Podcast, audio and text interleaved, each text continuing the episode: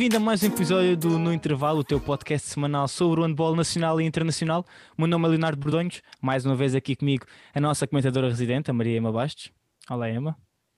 Olá a todos, mais uma vez cá estou eu com o meu amigo Leonardo para vos falar um bocadinho daquilo que aconteceu com as equipas portuguesas no campeonato Placar de Bola 1, mas também nas competições europeias. É verdade, a Ema já disse aqui qual é que vai ser o alinhamento deste programa. Vamos começar por falar um bocadinho das competições europeias, tivemos Sport e Sporting em competição e depois passamos para este fim de semana e também semana que tivemos vários jogos do campeonato Placar de Bola 1, portanto vai ser um programa muito interessante, tenho certeza absoluta. Ema, começamos com o jogo da Liga dos Campeões entre o Porto e o Elvero, um jogo muito complicado, diria mais do ponto de vista psicológico e emocional um, do que propriamente aquilo que se passou num jogo. Foi o primeiro jogo desde, do Porto desde uh, que perdemos o, o, Alfredo Quintana e, portanto, sabíamos que ia ser um jogo com uma carga emocional muito grande e assim o foi. Uh, e acho que tocou em todos quando vimos uh, aquele, aquele minuto de silêncio, aquela primeira homenagem, os vários jogadores do Futebol Clube do Porto visi visivelmente emocionados. Um, no entanto, foi a melhor forma, diria, de, de o homenagear, foi com uma vitória 38-31, uma vitória importante para o Porto que tem impacto naquilo que vai ser o futuro do Porto nestas competições europeias. Mas olhando para este jogo, então o que é que te pareceu a exibição do Porto? Realmente foi basicamente aquilo que tu disseste, foi um jogo muito emocional e um jogo bastante complicado, intitulado em vários sítios como o jogo mais difícil das suas vidas para os jogadores e comitiva do, do Futebol Clube do Porto e, e, realmente foi, foi visível isso, mas um, o mais importante é que o Porto conseguiu ultrapassar e, e, conseguiu, conseguiu vencer um jogo importante e evitar um adversário muito complicado na próxima fase. Não é que o Alborg não seja, mas será sempre mais acessível ou menos complicado do, do, do que o Kill. Mas uh, sabemos que o Alborg uh, está a investir muito, uh, embora seja mais no futuro, e o Porto ainda vai, os vai apanhar na fase como eles estão, que é uma equipa muito forte e tem, tem feito uma excelente prestação nesta Liga dos Campeões e não vai ser um adversário fácil, mas é curioso que o ano passado, quando a prova foi interrompida, o adversário do Porto nos oitavos final da Champions ia ser exatamente o, o Alborg e agora vamos ver aquilo que deveríamos ter visto na época anterior. Exatamente, tiraste umas palavras da boca, era isso que eu ia dizer. Vamos ter uma reedição, ainda que não, tenha, não tenhamos tido a primeira edição, uma reedição da, da primeira fase da fase eliminar da Liga dos Campeões. E, portanto, um Porto que vai enfrentar então o Albora, que tal como a Emma disse, uma equipa que se tem reforçado muito, já com olhos no futuro, uh, e já sabemos e noticiamos aqui na 7 metros que Mikael Hansen vai voltar ao seu país natal, vai voltar à Dinamarca para representar o Alborg e, portanto, a equipa vai ter uma grande equipa no futuro mas neste caso não deixa de ser uma grande equipa e vai-se dar muito trabalho ao Porto agora nesta fase eliminar. De seguida temos o Sporting que perdeu contra o Fuxa de Berlim, Ema, e sabíamos que ia ser um jogo muito complicado, o resultado foi uma, uma derrota ainda pesada por 10 golos contra o Fuxa de Berlim, um jogo que se disputou na Polónia, eh, não se disputou na Alemanha como sequer se esperava, e Ema, foi uma derrota, mas também sabíamos que este Sporting já estava apurado desde há duas jornadas atrás, portanto depois perderam frente ao Dinamo e perdem agora contra o Fuxa de Berlim, e sabíamos também que ia ser um jogo muito complicado, estamos a falar de uma equipa, um que joga na Bundesliga, para mim a melhor liga do mundo, não sei se concordas comigo, quer dizer, eu sei que não concordas comigo, para ti é, é a liga francesa, mas para mim eu gosto muito mais de ver a Bundesliga um, e portanto também sabemos que a diferença uh, de ritmo competitivo ia ser completamente diferente, achas que isso se sentiu assim tanto nesta partida? Primeiro deixa-me fazer-te uma correção, eu percebo aquilo que tu disseste, o porquê de, de eu não achar hum, ou achas tu que eu não acho que a, que a Bundesliga seja o melhor campeonato? Pá, tendo Mas, em conta o, a tua admiração é conhecida explicar. pela Liga Exato. Francesa. Sim, eu tenho um carinho muito especial pela Liga Francesa, mas isso vem muito a ver com as pessoas com, com quem eu conheço e que lá estão, e acabei por ganhar, ganhar esse carinho por França e pelo handball francês, mas reconheço claramente que, que o campeonato alemão é, é o mais competitivo do mundo e isso torna-o torna-o o melhor de todos, mas focando naquilo que foi o jogo do Sporting contra o Futebol Berlim, já sabíamos que, que não ia ser um jogo nada fácil. Estamos a falar de, de uma equipa que é de outro patamar, quer queiramos, quer não, o Futebol está muito acima do Sporting.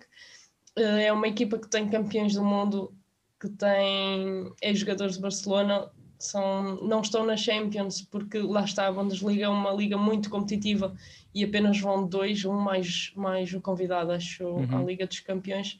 Uh, e portanto é muito complicado na Alemanha, quando temos equipas como o Flensburg, o Kiel, o Futsche, o Renan Karlowen, existem imensos candidatos à Liga dos Campeões e é por isso que o Futsche não está lá, mas é uma equipa que, que está muito habituada uh, às competições europeias e que tem um andamento, digamos assim, bastante diferente daquilo que tem, que tem o Sporting e, e, essa superioridade acabou por se, por se sentir. E nós sabemos que o Sporting não está a ultrapassar uma fase muito favorável. Continua com um plantel curto, embora já, já tenha os dois novos reforços, ainda falta Edmilson entrar no plantel, mas continua a ser um plantel com poucas soluções. Defensivamente têm conseguido estar uh, relativamente competentes, mas ofensivamente continua-se a notar uh, muita falta de soluções, muito dependentes das decisões de Pedro Valdez, de, quando deixaram de ter Franquis, acabou por ser o Valdez a ter que assumir mais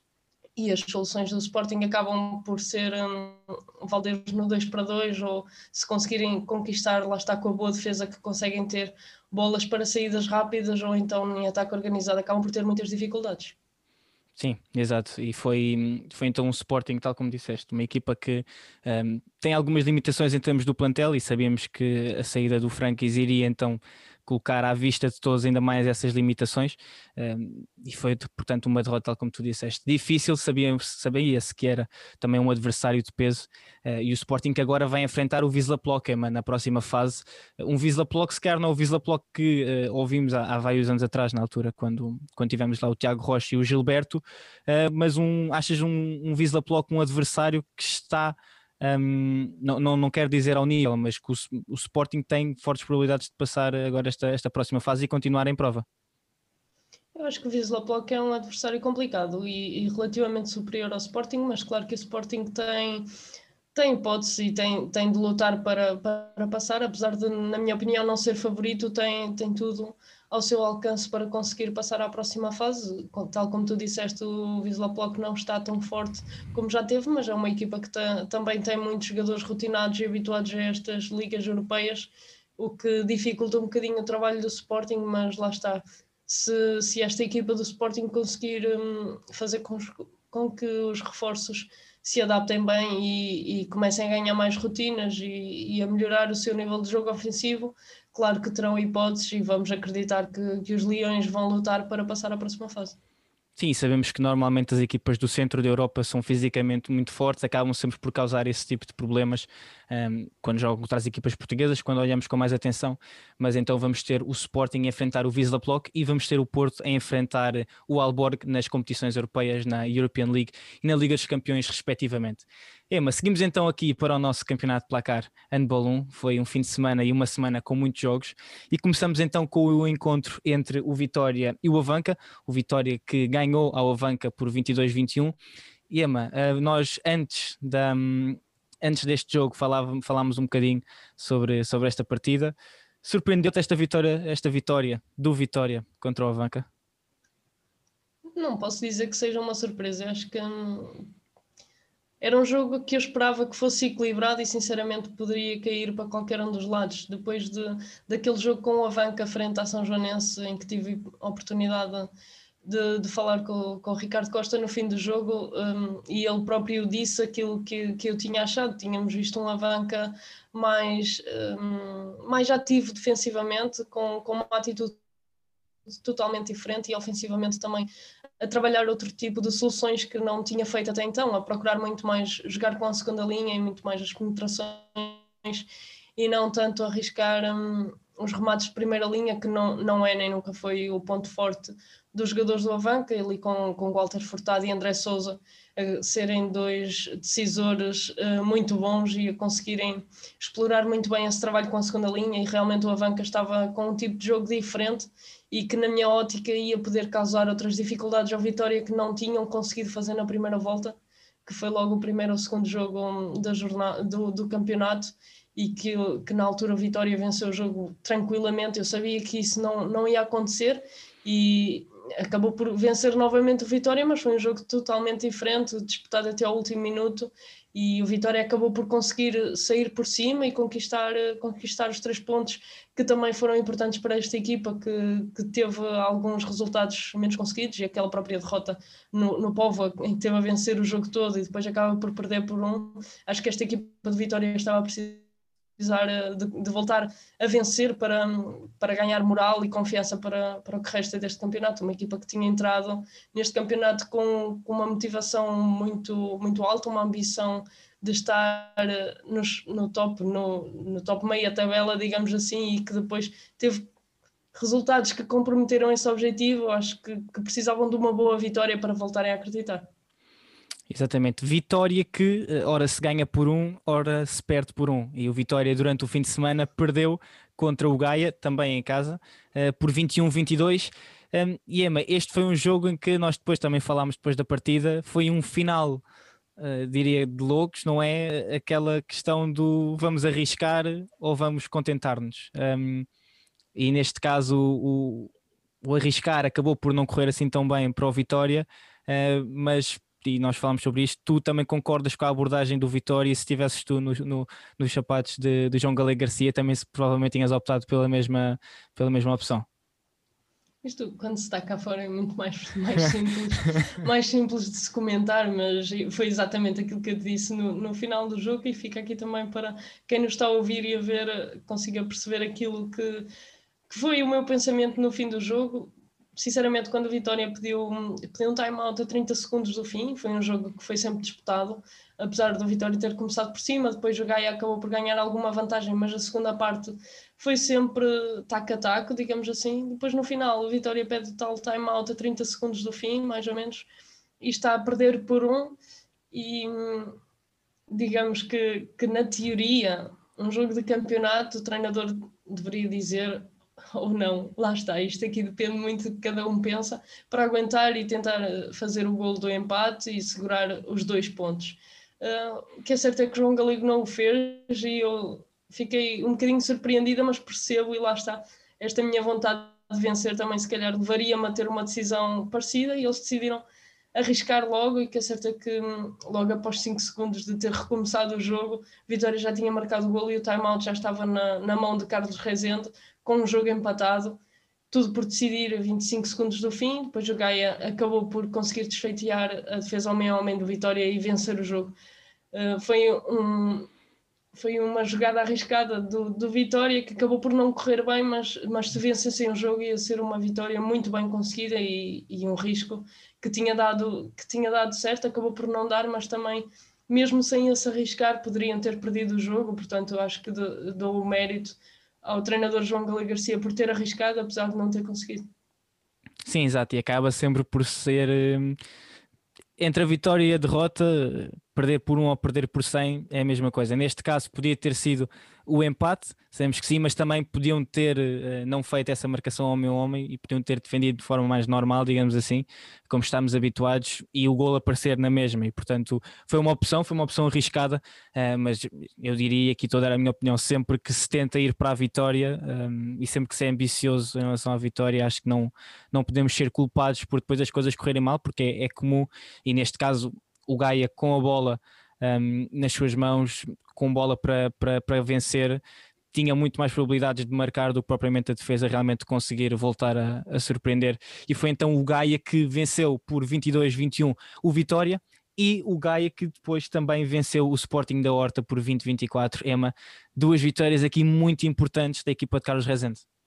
Sim, sem dúvida que foram duas vitórias extremamente importantes para esta equipa do Ganha que eu já venho dizendo há algum tempo ao longo dos episódios que achava que esta equipa tinha qualidade uh, que não estava a transparecer não propriamente no jogo jogado mas também na, principalmente na tabela classificativa. Víamos um Gaia na zona de despromoção que, que não é nada normal com, com a qualidade que o plantel apresenta embora seja muito jovem salvo o erro mais jovem desta, desta primeira divisão. Acho que nós já, já tínhamos visto isso há pouco tempo e realmente era se não o, é dos plantéis com, com média de idades mais baixa, mas realmente é um plantel que tem muita qualidade e que, que está a conseguir uh, mostrar aquilo que vale e a fazer, a fazer dois bons jogos e a conseguir vencer a Vitória, o Vitória em Setúbal com mais dificuldades e, e a vencer o Horta em casa jogo relativo à primeira jornada, um, com, com mais tranquilidade, vencer por quatro bolas e a conseguir conquistar duas vitórias que são muito moralizadoras e que esta equipa do Gaia acho que já merecia. Sim, claro, e nós já vínhamos aqui a falar um, há muito tempo uh, do Gaia, realmente era uma equipa tal que nós tínhamos, a, tínhamos dito várias vezes, a qualidade estava lá, faltava era muitas vezes esta, esta fase final dos jogos para a equipa realmente conseguir chegar às vitórias, e são duas vitórias muito importantes que permitem logo ao, ao Gaia subir vários lugares na tabela classificativa, e isto a mim um, só me traz uma música à cabeça uh, do Elton John, uh, I'm Still Standing,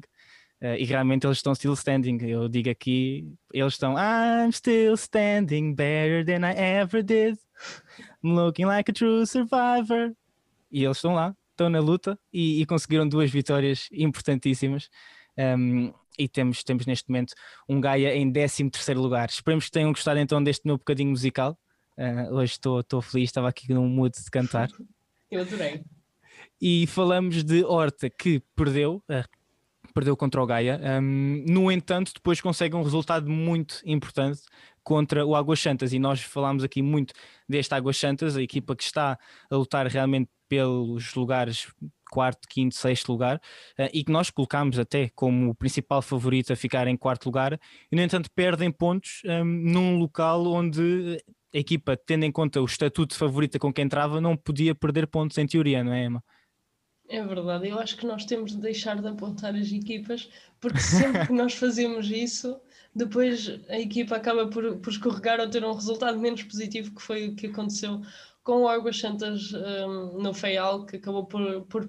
perder pontos e empatar com o Horta. Um Horta que, que é uma equipa que, na minha opinião, esta época tem, tem feito alguns resultados algo surpreendentes. Também conseguiu ir ao Funchal empatar com o Madeira SAD, que é um resultado bastante positivo. Conseguiu ir à Vanca vencer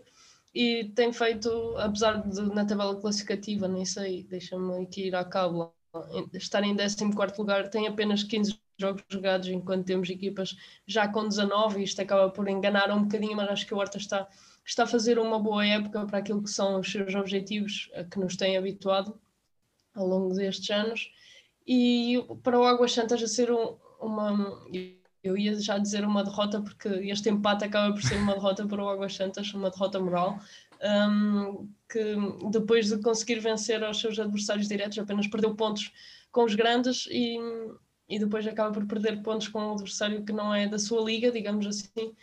e, e, acabam por custar e o Águas Santas que quer ficar no quarto lugar e, ou mais do que isso, eles já o disseram e hum, acabam por comprometer um bocadinho, mas claro que, que nada se decide com o jogo. Este resultado é muito importante para o Horta, é muito moralizador. Depois de terem perdido com o Gaia, que aí sim era um jogo do seu campeonato conseguiram ir buscar um ponto que não estava nas suas contas.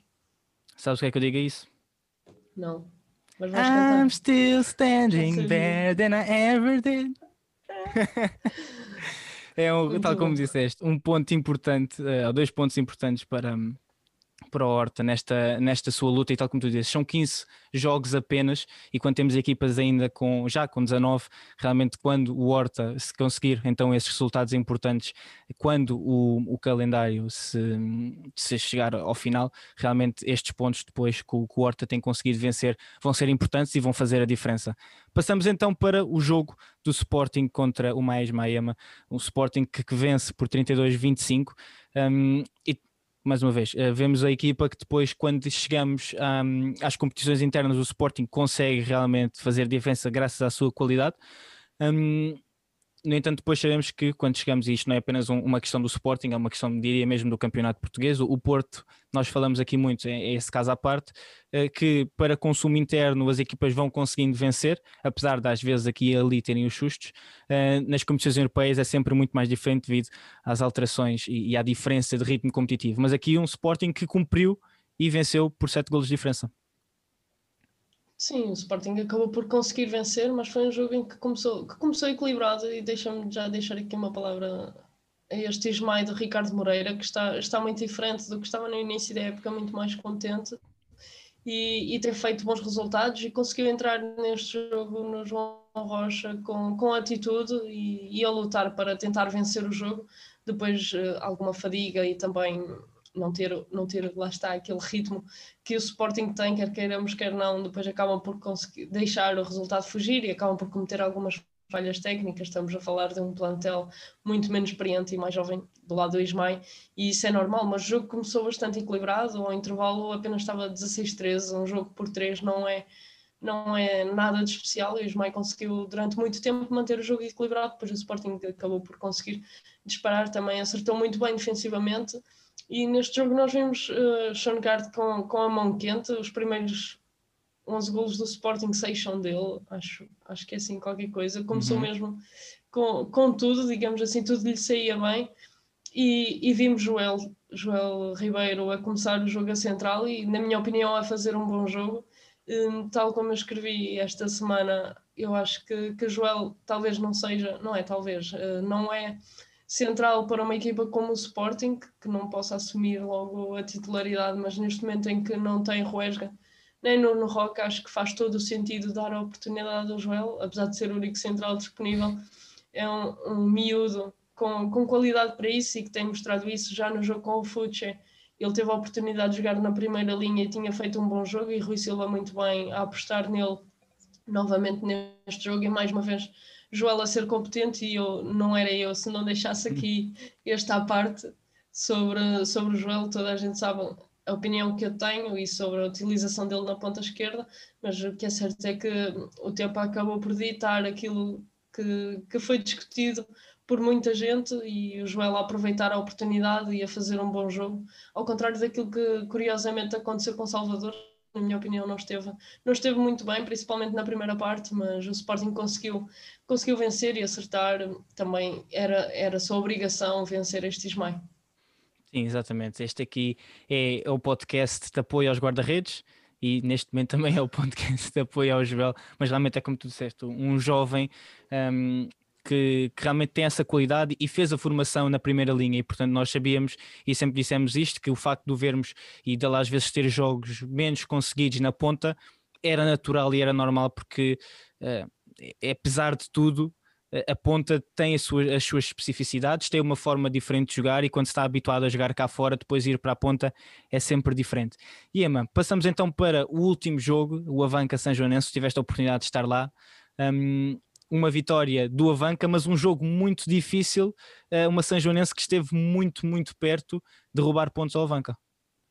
Sim, foi um jogo bastante equilibrado e muito diferente daquele Avanca São Joanense que tínhamos visto da Taça de Portugal, mas ambos os técnicos que nós tivemos a oportunidade de falar com eles no final do jogo disseram que, que este jogo da Taça não ia ter nada a ver com o jogo que, que se avizinhava do campeonato e isso acabou por se refletir. Vimos uma São Joanense muito mais competente ofensivamente. No, no primeiro jogo, Vinícius Panda Carvalho não, não tinha estado aquilo que nos tem habituado, nem tinha feito um golo, e neste último jogo esteve ao seu melhor nível, bem como Lourenço Santos e Miguel Cortinhas a fazerem as, as nem sei como é que é dizer, mas, mas a liderarem aquele ataque da São Joanense muito bem e a trabalharem muito bem também o 2 para 2 com, com Pedro Pires, a causarem muitas dificuldades à defesa bancanense, que, que é aquele 6 habitual que nós vemos, e muitas vezes a terem o Avanca a optar por, por meter Filipe Moraes a defender à frente a tentar tirar momentaneamente ou Lourenço Santos ou Vinícius Carvalho do jogo e até mesmo Miguel Cortinhas, tentarem variar muito, muito essa marcação individual para tentar parar o ataque da São Joanense, mas tiveram muitas dificuldades